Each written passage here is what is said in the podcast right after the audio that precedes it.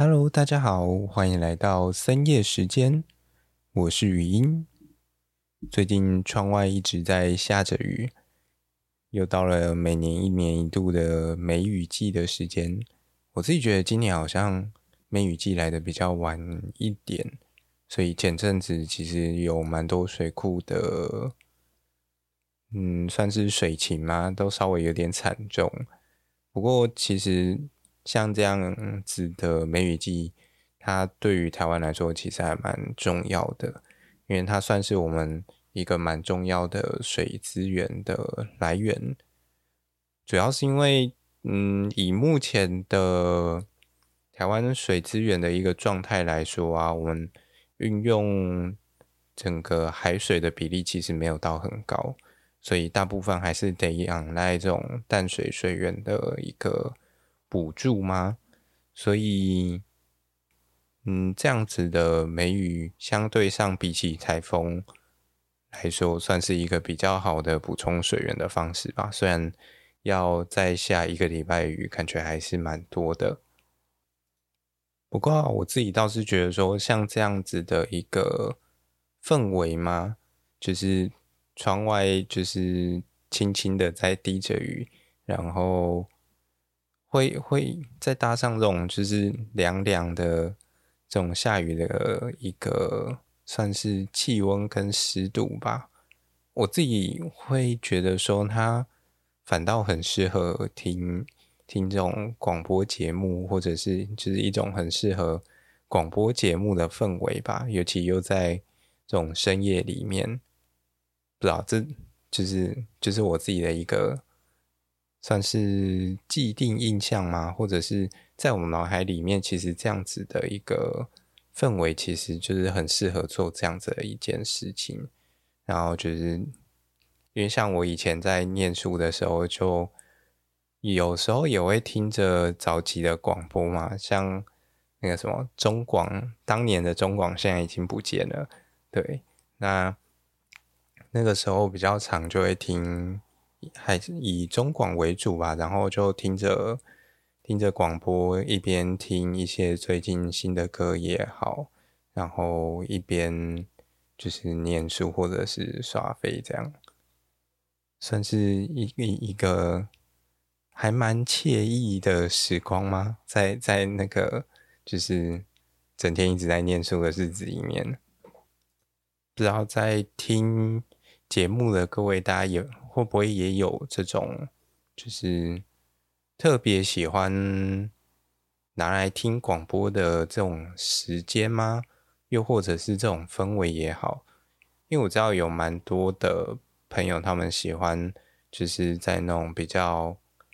呃，就是做一些 routine 的工作，就是重复性比较高的工作，或者是比较不需要大脑的一些工作的时候，喜欢放一些节目性的。节哎，声音性的节目来听，因为就是不一定会需要影像，因为有时候就是影像可能就要一边配着饭吃，比较有感觉。那像就是手边还要一边看着东西一边做事的时候，其实这种声音性的节目他们就还蛮喜欢的。然后或者是我知道也有一些朋友他们会特别拿，不管是呃。Podcast 也好，有时候又或者是那种广播节目也好，他们其实会运用这样子类型的节目来做一些语言上的练习嘛。因为这种广呃单纯声音性的节目啊，有时候会为了要让大家可以听得比较清楚，所以声音通常都会比较缓和，然后也会讲得比较慢一点。那嗯，有时候真的就是会像床边故事的感觉啊。另外，我知道也有一些朋友，他们就是会特别运用这种通勤的时间，可能像是早上或者是就是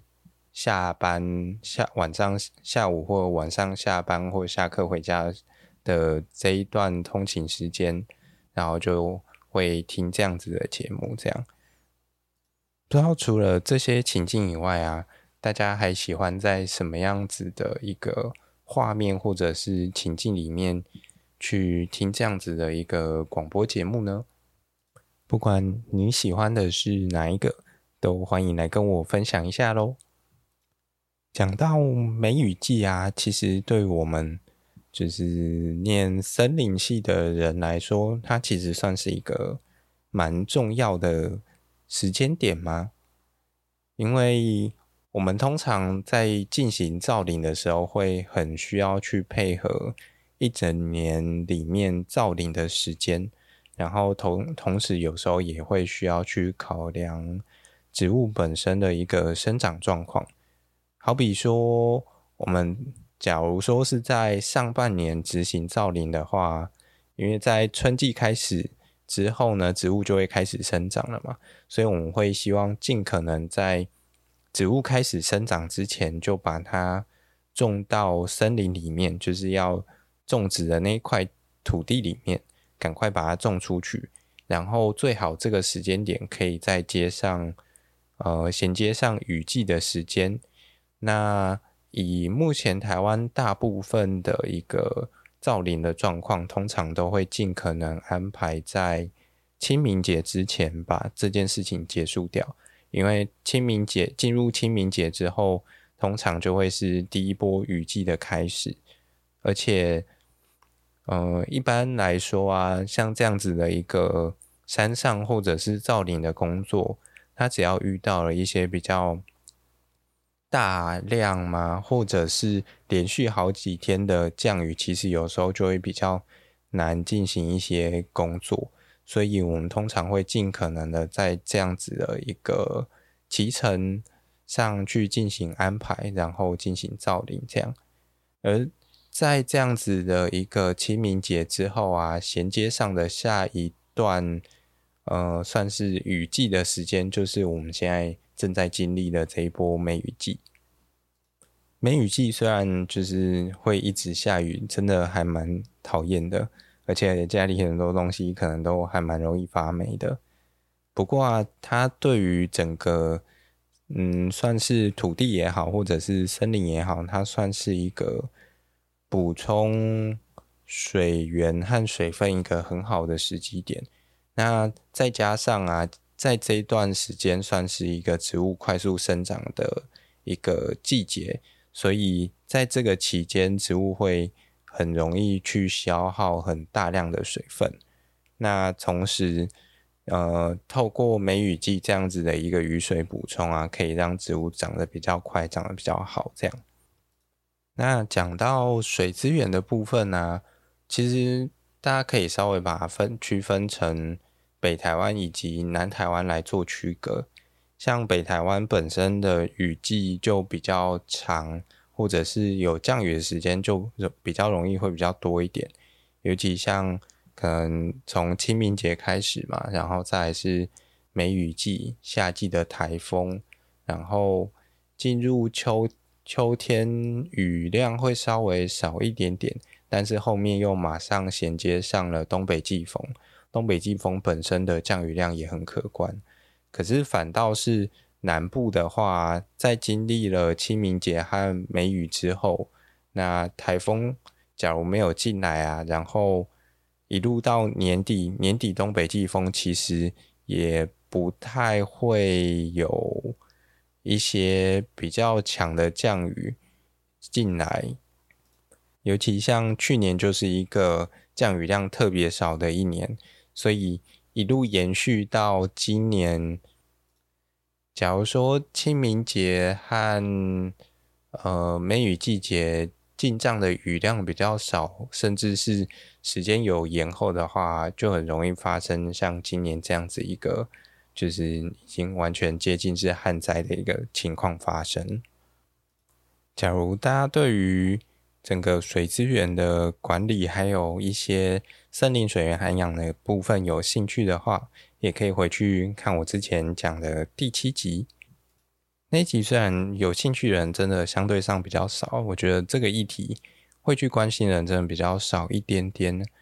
不过那一集我觉得，嗯，就是在概念上讲的还算完整，就是大致上介绍了。呃，从森林的角度去讲说，森林水源海洋大概是一个什么样子的概念，然后啊，一路延伸到我们整个都市规划设计里面，可以怎么样去运用这样子的一个水源海洋概念来设计都市里面的一个水源的储藏还有使用。我自己觉得，其实有一些概念还蛮有趣的，就像是。我们一般会说，森林它其实是一座水库嘛。那其实，在都市里，都市里面也可以去设计这样子的一个水库或者是滞洪池。那水库的部分呢、我看到以前就是在看一些设计展的时候，他们有一些设计厂商，他们就有去呃，算是发想这样子的一个东西嘛，就是想要去运用。整个大楼的底下有点像是做成一个像游泳游泳池的这种概念，就是一个储水的水库。那可以去储存都市里面的呃这样子的一个需求用水，这样让水在进到都市的时候不会这么快的就流出去，而是它除了在山上被森林留住以外啊，流到都市之后，它仍然可以。去保持一段时间，那除了是供给我们呃大楼或者是平常的这些民生用水以外啊，像外面在浇一些浇花或者是草皮的一些灌溉用水，它其实呃甚至还可以去配合到说这些外面的这些花圃还有草地，它。浇完水之后啊，这些水向下渗，那最后其实还有机会可以再重新回收，那它再重新把它收回去，它这栋大楼里面的一个水库再重复使用，这样其实这概念还蛮酷的。虽然我觉得像这样子的永续的概念，其实有时候大家比较难去直接接受、接收或者是接触到。而且，嗯，像这种大楼的东西，有时候，除非你真的是就是自己去，真的要换房子，再挑挑新的住处，或者是你是一个大建商，你要一次呃买下一整栋大楼大楼的时候，你才有可能会接触到这些资讯。否则，真的平常，嗯，真的我自己觉得，假如我不是有去看一些相关的一些展览的话，其实也。不容易会，嗯，知道这些东西吗？另外还有一个，也同样是以永续为出发点，我自己觉得很酷的是那个会呼吸的路面，它其实同时解决了两个问题。一个问题是，就是我们平常路面铺设下去之后啊，底下的土壤它其实是很难去呼吸的。然后再来第二个问题是。这些路面铺上去之后，通常就很容易造成一些地表径流，尤其是就是那种下大雨的时候啊，就是这些柏油路面它就会形成一条溪流嘛。那大家要经过的时候，它就会像是在溯溪，甚至是像在泛舟一样，就是非常的精彩。那像这样子的一个会呼吸的路面啊，它其实。就借由了整个有点像是，它先提供了一个底下有一个支撑架，然后中间有一些可以提供空气还有水流可以去行走的一些管道，然后在最上面呢，它则是就是一个呃有点像我们平常会接触到那种透水砖也好，或者是一些行走的路面，它就会是。一些有点像砖块之间会有一些孔洞，让水可以流下去，这样子的一个设计理念。这样，那我觉得这样子的一个设计，其实某种程度上，它虽然没办法到那么的天然嘛或自然，但是相对上，它已经对于这样子的一个算是城市里的土壤也好，或者是。对于这样子的植物也好，它其实已经算相对友善了。因为我们平常的路面啊，你只要一个水泥铺下去，那植物的根系是很难在这样子的土壤里面进行呼吸的。尤其很多时候，我们会为了要让土壤它的有点像是平稳度嘛，非常的完好。那所以我们会把这些地方的土壤压得非常的扎实，就是要把土地夯实，这样它才会走起来，就是会歪歪曲曲的，那容易绊倒或跌倒这样。可是啊。因为了要达成这样子的效果，它其实就会造成整个土壤非常的硬，那植物的根系就会很难去发展，甚至在里面呼吸。所以最后的结果就会是什么？就会是大家平常在那种行人道路上面啊，虽然有树是很好，大家感觉也不错，可是最后这些。根只要树一长大之后，它就会从路面突出来，整个人行道就直接被破坏掉。这样，虽然有一些树它本身就会有这样子的特性，其实它会有这种我们所谓的板根，或者是像那个什么落羽松，它就会有一些比较特别的呼吸根跑出来。落羽松它其实本身是生长在。那种比较沼泽地带的一种植物，所以呢，它在呃这种地方，为了要呼吸的话，它就会长出一些根从就是沼泽里面突出来，那甚至是要尝试突出水面之后，有点像是长出一根那种竹笋嘛，竹笋状的东西长出来之后呢，突破水面，它才有机会呼吸到更多的空气嘛。不然它的根平常在这种沼泽里面其实是很缺氧的。那为了要让它的根系可以呼吸，它就发展出了这样子的构造。可是啊，台湾引进落羽松之后呢，呃，主要是为了要作为一个观赏用的植物。那假如把它种在同样的一些沼泽做，就是沼泽或者是湿地的。区域里面作为景观观赏用，这是没有问题的。可是有时候啊，它会因为很好看，所以就会被搬到了大马路旁边作为行道树。在这种时候，作为行道树的话，假如说你让它的整个根系长久下去发展的话，嗯、理论上它的。这种基因应该还是会被表现出来的，即使它是没有生长在一个就是非常沼泽的地方，我自己会觉得它应该还是会有一个很大的几率，还是会长出呼吸根。所以啊，你可能现在种下去看起来没事，但是可能过了十年到二十年之后，你就会发现这个路面又长出了一些就是奇奇怪怪的东西，把路面弄坏。除了这点以外啊，我自己觉得，其实行道树它算是台湾最可怜的一群树了嘛。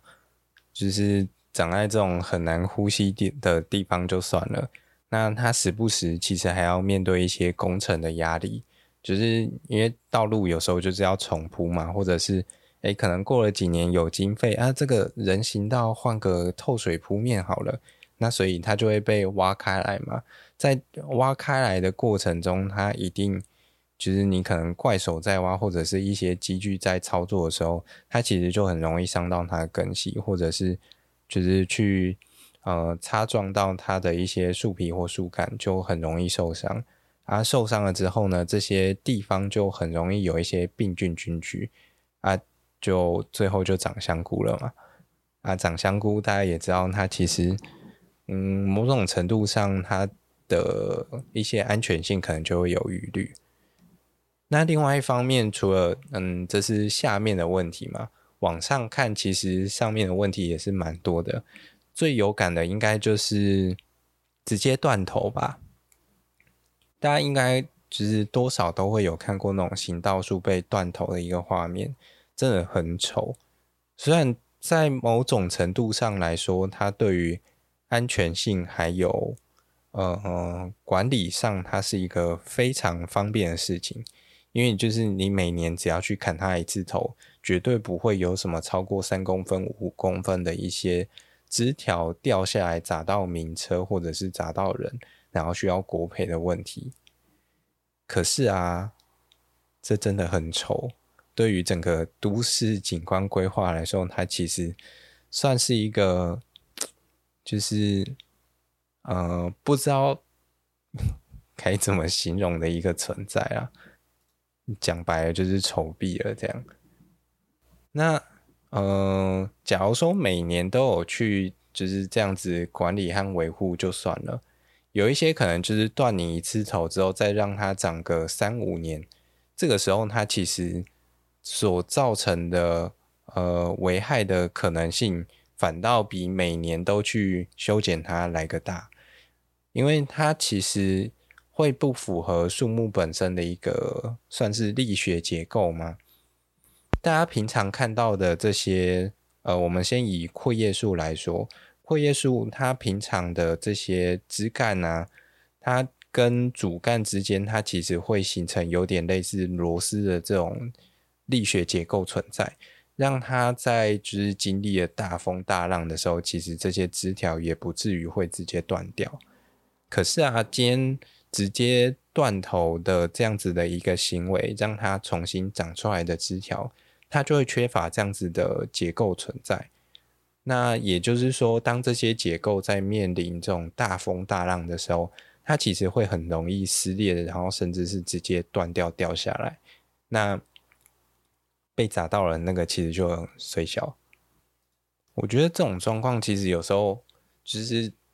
跟那种走在山上被树砸到的那些人比起来，我觉得这些人反而更可怜。因为都市本身是一个，就是可以比较时常去维护的一个地方。就是这些长在都市林的树木，我们通常会称它为都市林。那反正就是都市里的森林嘛。那对于这种都市林来说啊，其实就我自己的观点。我会觉得它是一个可以经常性维护，而且，嗯、除了作为一个木材生产的一个目的以外，因为它景观性质很重，所以比起木材生产，它可以花的这些经费，理论上应该是要更多的。就是我自己会觉得，政府理论上它应该要能够。更有本钱去维护和照顾这些树木，可是现实往往和我们只是脑袋里的认知会有所落差。我自己觉得这个其实有时候可以从几个层面来看啊。第一个绝对是钱的问题嘛，钱跟时间还有人力之间的关系。假如说今天钱够多的话，其实就可以去雇佣。更多以及更专业的团队，那花时间好好的去修整每一棵树，那其实它就可以大大的降低一些相关的危害，还有需要面临的赔偿嘛。那这是一个，然后再来第二个是，呃，台湾的都市林其实本身几乎没有用来作为这种生产性的一个目的的时候啊。它就变成是一个单纯在消耗资源的东西。那到底有谁会真正愿意花很多钱去把它照料好？这又是另外一个问题。然后种种累累加起来，它就变成一个算是恶性循环嘛。反正呃，政府有多少钱，那它就就是就外包给厂商做多少事情嘛。那厂商为了要能够赚钱，然后又要能够完成这些任务，那所以在两者的权衡之下，有时候其实有很多工作，它其实没办法做到非常细致，所以这其实有时候也不能怪厂商。那在这样子的结果下来之后啊，这些树木其实本身并没有被照顾得特别好，那甚至因为有一些可能枝条都已经长到很粗了，但是它又因为碍到了一些。道路还有一些视线的问题，所以它被锯掉了。那锯掉之后，这个伤口又很大，那树木就要花很长的时间才能去愈合的话，这中间面临的一些感染风险又变更变得更高。那这样子的状况下，树就更容易就是去造成更多的危害，或者是呃一些问题。然后啊。到最后，这些树木即使想要再拿来作为一些利用卖掉，换一点钱，甚至呃，连这点可能都做不到，甚至就是要再花另外一笔钱把这些有问题的树木给处理掉。那这就完全变成一个就是单纯在浪费钱的一个行道树种植还有修剪行为嘛，就是拿了大家的纳税钱，然后可是一直在乱花。那实际上的效益就是，呃，我们可以养活很多的园艺厂商嘛，和一些树木供应商，因为他们可以不断的有。工作让他们去修剪这些树木，然后可以一直种新的树。但我觉得，嗯，这种循环其实某种程度上并没有到这么的好吗。它其实理论上是有有一个可以更好的循环存在的，但是就看今天谁要出来站出来，就是从其中的一个端点开始打破它，之后建立起一个新的循环。我觉得在台北的那个 Rewood，其实某种程度上，他们就在协助这个循环的一个重新开始。因为像很多的这些行道树的修枝材，它在呃园艺商修剪完之后，通常是会进到一些呃垃圾处理厂，甚至是焚化炉里面的。那假如说近年因为焚化炉其实很紧绷嘛，那它通常就不一定能够拿进去烧，而最后它能够去的一些地方，可能就包含了一些那种就是木屑废料，厂拿去打打成太空包之类的，再不然可能就是一些垃圾掩埋场之类的吧。那像他们在做的事情，就是诶、开始尝试着去为这些算是木材嘛，找到一个新的出路。虽然有时候修剪下来的整个枝条不一定全部都能用，但是就截取一些比较好运用的部分，然后再配合上一些创意，重新去进行这些木材的一些加工，让它变得有一个新的价值。那我自己会觉得说，理想状况下，当然它假如可以的话。我会希望它可以借此去建立起一个新的循环，让整个行道树除了在嗯经营和管理上可以有收入以外，他可以再投入一些新的，有点像新的资源进去吗？进行整个行道树的管理和维护。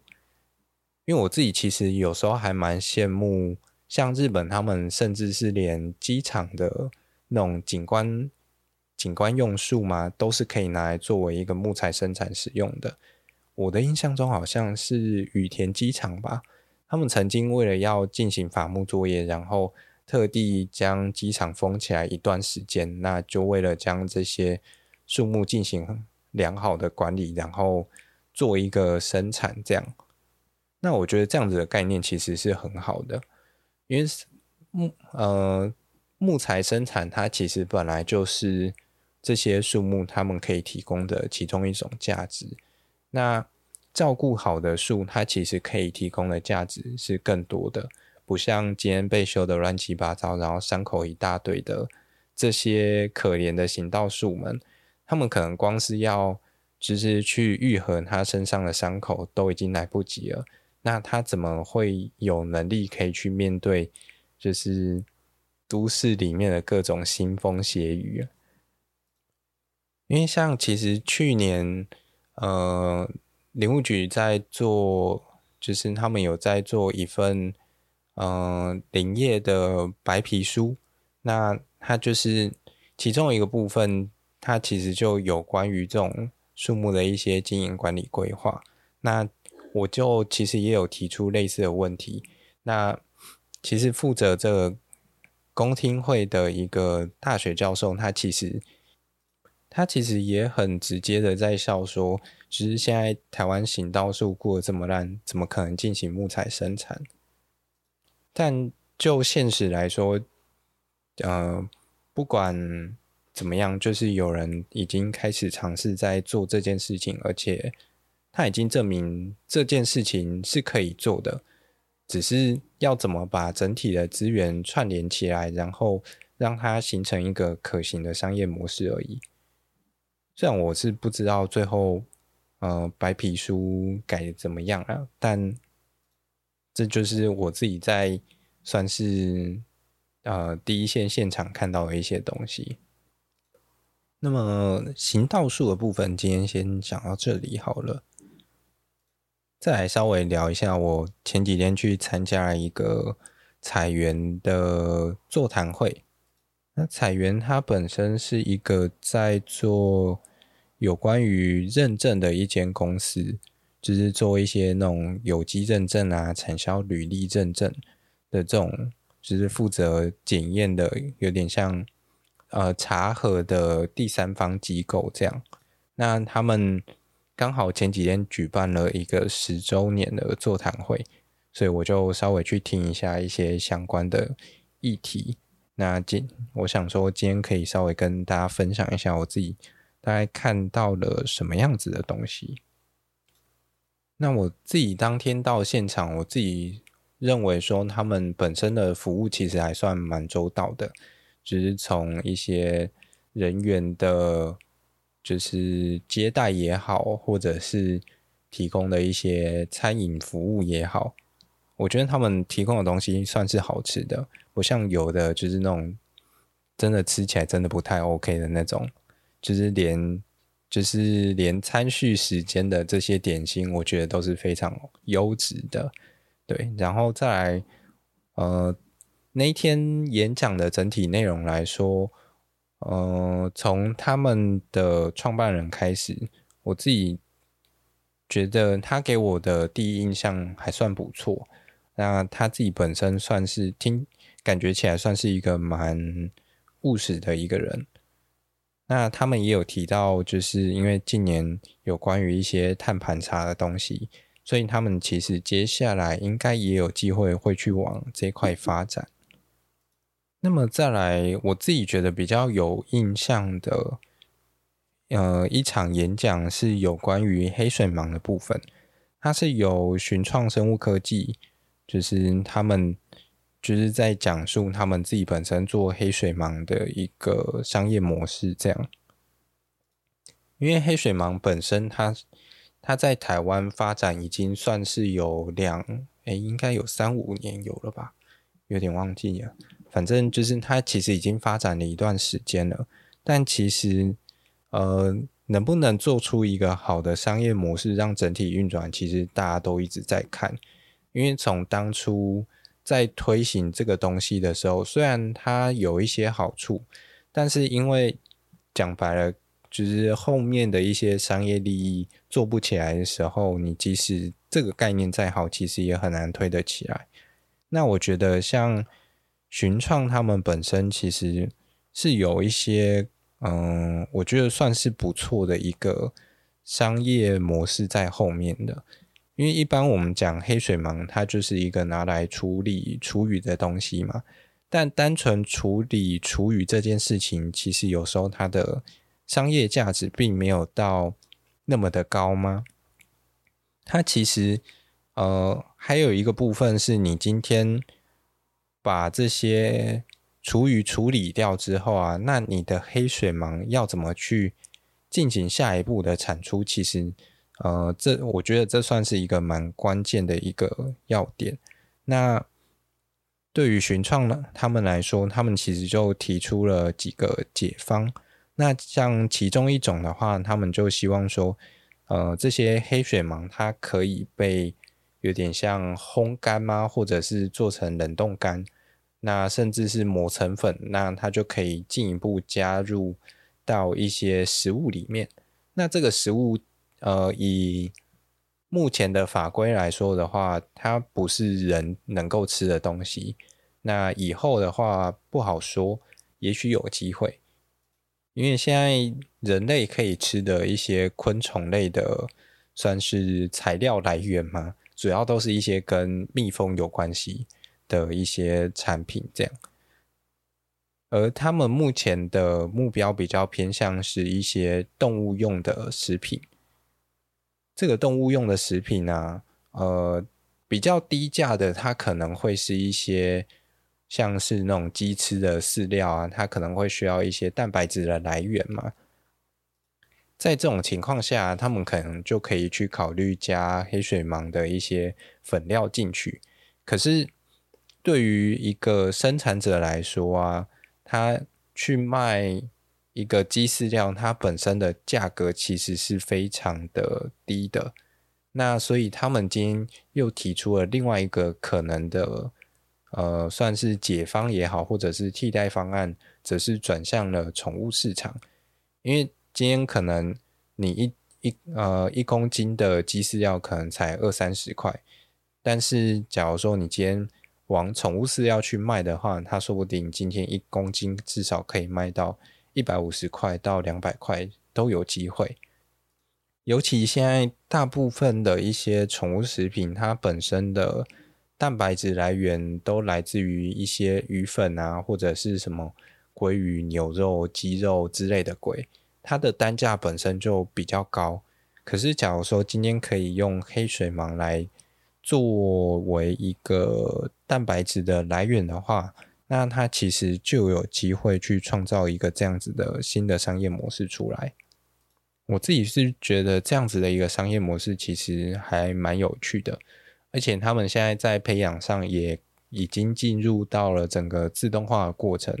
去减少中间所需要的一个人力，因为毕竟黑水虻的算是生长和繁殖速度其实蛮快的，它四十五天就可以完成一个周期。假如说你所有的步骤都要靠人力的话，其实它的整个运转还有效率其实是很差的。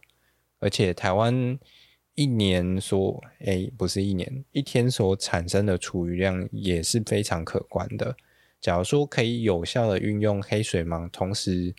解决这种厨余的问题，另外一部分又提供了很大量的动物性蛋白质的来源的话，那这样子的一个商业模式，其实商机非常的可观。大家有兴趣的话，也可以去他们公司应该有官网吧，可以去找找看他们的资料。这样，再来另一个我觉得比较有趣的是。台大植病系的洪挺轩洪教授，他本身的专长是在柑橘方面的一些植物病理。那他这一次来讲的题目是跟植物医生有关，因为其实植医他本身要的专业度非常高，就是他可能要懂土壤、懂植物，然后懂病病害跟虫害，这样他才有办法去。提供一个比较精准的解方，因为其实，在这一块里面啊，嗯、目前台湾其实很缺乏这样子的一个人才。大部分的一些病虫害，你可能出去遇到了之后啊，回来要找只是相对应的一个，有点像医生要解决这样子的问题的时候，其实很难问到答案，因为你可能去土壤系，土壤系会跟你说，哎。这个可能是植物生理的问题，你可能去找一些植物生理相关的科系啊。可是植物生理相关科系跟你说，哎，这有可能是一些病害的病害，你可能要去找做病害的老师。但做病害的老师又觉得，嗯，这个有可能是土壤的问题啊，你再回去做看看土壤是不是有什么其他微生物的一些问题。这样就是呃，很常会遇到这种。很就是会需要一个综合能够去做综合评估的一个人才啦。不过说实在的，光是要就是精通其中一块，它其实要花的时间就非常多了。那这样子的一个植物医生，你要把就是大部分会用到的这些东西都念起来，要花的时间一定相当可观。它可能就跟念医学系差不多，我自己觉得。可是啊，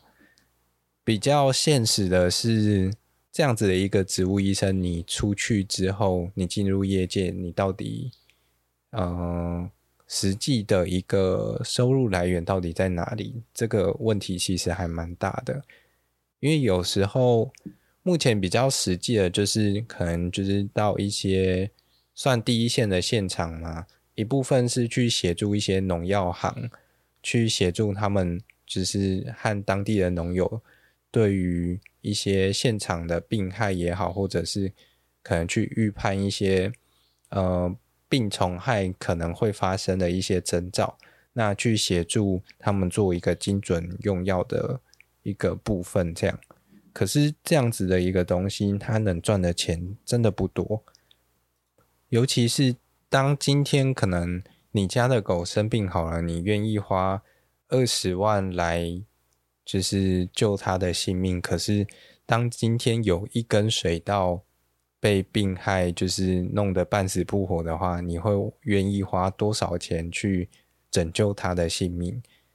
其实这个就非常的现实啊。不过啊，如果是以预防损害发生的角度来说的话，它能够创造的效益确实是蛮高的。嗯，假如说大家有呃。这几年有看到一些相关的一些有点像病害也好，或者是一些虫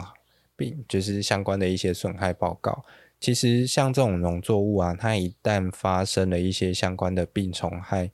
它一次的损失量都是以几百万在跳的，那个数字非常的可怕。可是假如说你今天能够去拥有这样子的一个植物医生去。协助你预判可能会发生的一些征兆也好，或者是做一些田间卫生的管理。呃，田间卫生的管理，它有点像是说在田里去创造一些病虫害不容易发生的环境。就是讲白了，就是找一个有点像田里的管家啊，专门去服侍这些植物们的一个日常生活起居嘛。那借由这样子的一个动作的话，其实理论上它是可以间接去减少一些比较重要的，算是呃这种病虫害所带来一个损耗，还有一些资产的损失啦。但反观现实，就是哎，有到有多少人会愿意？预防这样子的一个损失，花多少钱去请一个这样子的植物医生来站岗呢？嗯，这个真的不好说。反观对应到另外一个，就是在森林系里面很相近的职业，它它就是我们所谓的树医师。树医师其实在台湾的数量其实也非常稀少啊，就跟日本的空压机一样嘛。但树医师其实本身，我自己觉得也跟植物医师差不多，它就是一个很吃力不讨好的职业啊。但台湾会需要他们这种人的存在吗？就是植物有病，当然就要医嘛。虽然对于植物来说，有时候这种医病其实，嗯，要怎么说啊？其实我们平常人有病的话，你去医治它，它是会好，没有错。那呃，以细胞层次来说的话，你可能有一些细胞坏掉了，那你可以长出一些新的细胞来取代它，就是取取代原本坏掉的这些细胞和组织。可是对于植物来说啊，并不是这么一回事。植物的植物细胞只要死掉，或者是坏掉之后，它就是空一个洞在那边，它其实并没有办法去替代掉原本的那个位置。所以说呢，对于植物的一些病虫害来说，其实最大的问题是，植物本身能够做的事情其实很有限。它除了在里面就是去释放一些它自己本身的。一些算是抗病毒或者是抗虫的一些物质和药物嘛，然后形成一个隔绝层，把它们想办法就是堵在伤口附近就好。然后下一步是什么？下一步就是在外面长出新的细胞，把它们包起来。就这样，植物能做的事情真的非常有限。即使今天有一些植物医师的介入，它其实。能做的事情，也就是协助这个植物，它更快把这些病虫害驱除，然后协助它赶快把这个伤口给关闭起来，不要再让一些其他的病虫害再跑进去了。大概就只能这样而已。我觉得这是某种程度上在医治动物还有医治植物之间一个很大的差别。嗯，好了，反正这块我们之后有机会再来慢慢聊。我觉得今天时间感觉好像已经差不多了。那么最近梅雨季雨下的比较多，大家如果在出门的时候要自己小心注意安全啦。那如果说要出门的各位，请记得带把雨伞，或者是你隔天要上班或上课的，记得先把雨伞塞进你的包包里，这样才不会忘记带，因为一定会下雨。那么我们今天的节目就到这里啦，希望大家都会有一个美好的夜晚。那么这集就这样了，拜。